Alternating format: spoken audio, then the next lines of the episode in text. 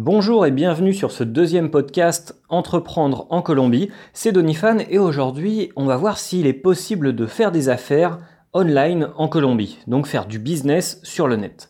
Et avant de commencer, j'ai envie de partager avec toi une petite anecdote. J'imagine que tu connais Netflix, le, site web sur lequel on peut regarder des films et des séries télé euh, sans limite. Euh, qui, est très très à la mode et qui fonctionne très très bien. Il fonctionne aussi très très bien en Colombie et en Amérique latine de manière générale.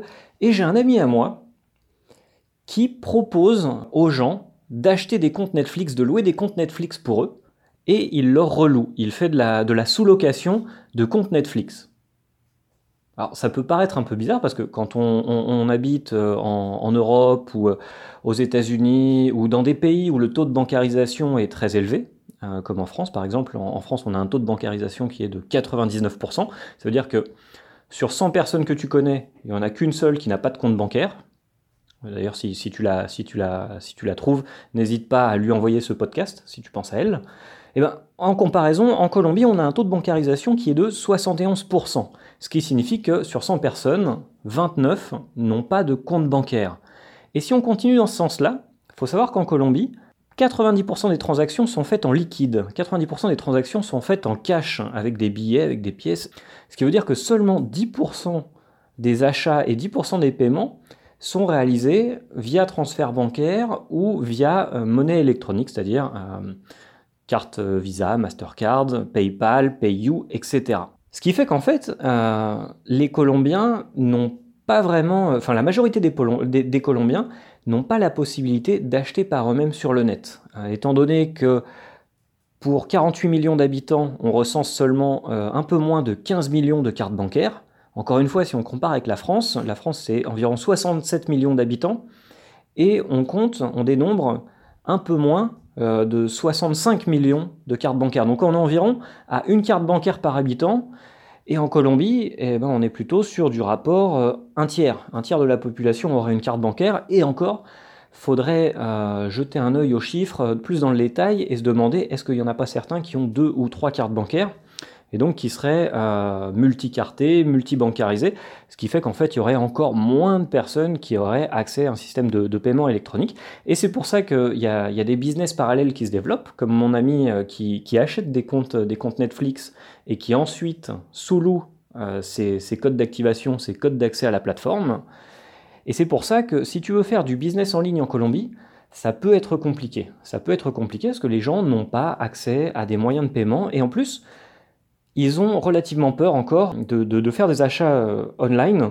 Et ça, je pense que ça s'applique pas seulement à la Colombie, ça s'applique de manière générale à l'Amérique latine. Les, gens ont encore très très peur, euh, ne font pas confiance euh, aux plateformes de, paiement en ligne, à part quelques-unes qui, qui ont maintenant pignon sur rue. Mais c'est encore quelque chose de nouveau. Et d'ailleurs, je vais partager avec toi une deuxième histoire. Il n'y a pas longtemps, j'étais avec une amie qui avait besoin de réserver son, euh, vol pour aller euh, de Barranquilla à Bogota. Euh, et, elle m'appelle, elle me dit Est-ce que tu pourrais, tu pourrais passer chez moi? J'ai besoin d'acheter mon vol sur, sur Avianca, mais j'aimerais bien que tu sois à côté de moi pour faire, pour faire cet achat. Et là, à ce moment-là, j'ai eu l'impression d'être projeté 10 ou 15 ans en arrière, quand bah, justement moi j'avais une quinzaine d'années, et avec, avec ma maman on découvrait tout ce qui était achat en ligne, paiement en ligne, acheter des trucs sur le net. Eh ben la Colombie, on en est encore là. Euh, la Colombie, on en est encore là. Et euh, là, l'anecdote que je viens de te partager, euh, je ne parle pas de gens qui ont des revenus modestes, ce sont des personnes qui ont des cartes de crédit, qui sont multibancarisées, qui n'ont pas de, de, problèmes financiers ni rien, mais il y a encore cette peur de l'inconnu, de faire des achats sur le net. Donc si toi, tu veux venir faire du business en Colombie, il faut, bien avoir ça en tête. Tu ne peux pas seulement proposer ton produit ou ton service à la vente sur des, plateformes, euh, des plateformes web, parce que c'est très compliqué, tu vas te, tu vas te réduire euh, au niveau de, de ton marché, tu, vas réduire le, nombre de clients potentiels que tu pourras atteindre avec, euh, avec ton, ton, offre de, ton offre de service ou ton offre de, de produit. Et pour, pour te donner encore des chiffres, si on regarde du côté nord-américain, 75% des habitants des États-Unis ont déjà fait un achat sur le net. En comparaison, en Amérique latine, on tombe à 36%. C'est-à-dire que seulement un tout petit peu plus du tiers de la population d'Amérique latine a déjà fait un achat sur le net. En comparaison, en Amérique du Nord, on est sur un rapport de 3 quarts. Trois quarts de la population ont déjà fait un ou plusieurs, achats sur le net.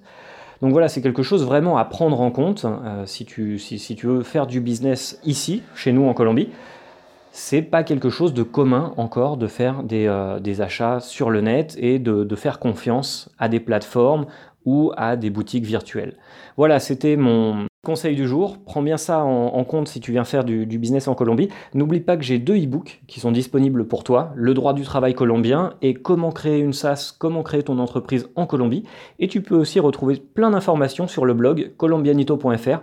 N'hésite pas à faire un petit tour, il y a aussi un forum si tu veux poser tes questions. Il y a pas mal de membres qui, qui participent et qui donnent leur point de vue et qui donnent des conseils aussi. Donc voilà, tu es le bienvenu, colombianito.fr, on a aussi un Facebook. Je te dis à très très bientôt et on se retrouve demain pour le podcast Survivre en Colombie. Et le prochain podcast business sera lundi. Voilà. Bonne soirée et à très bientôt.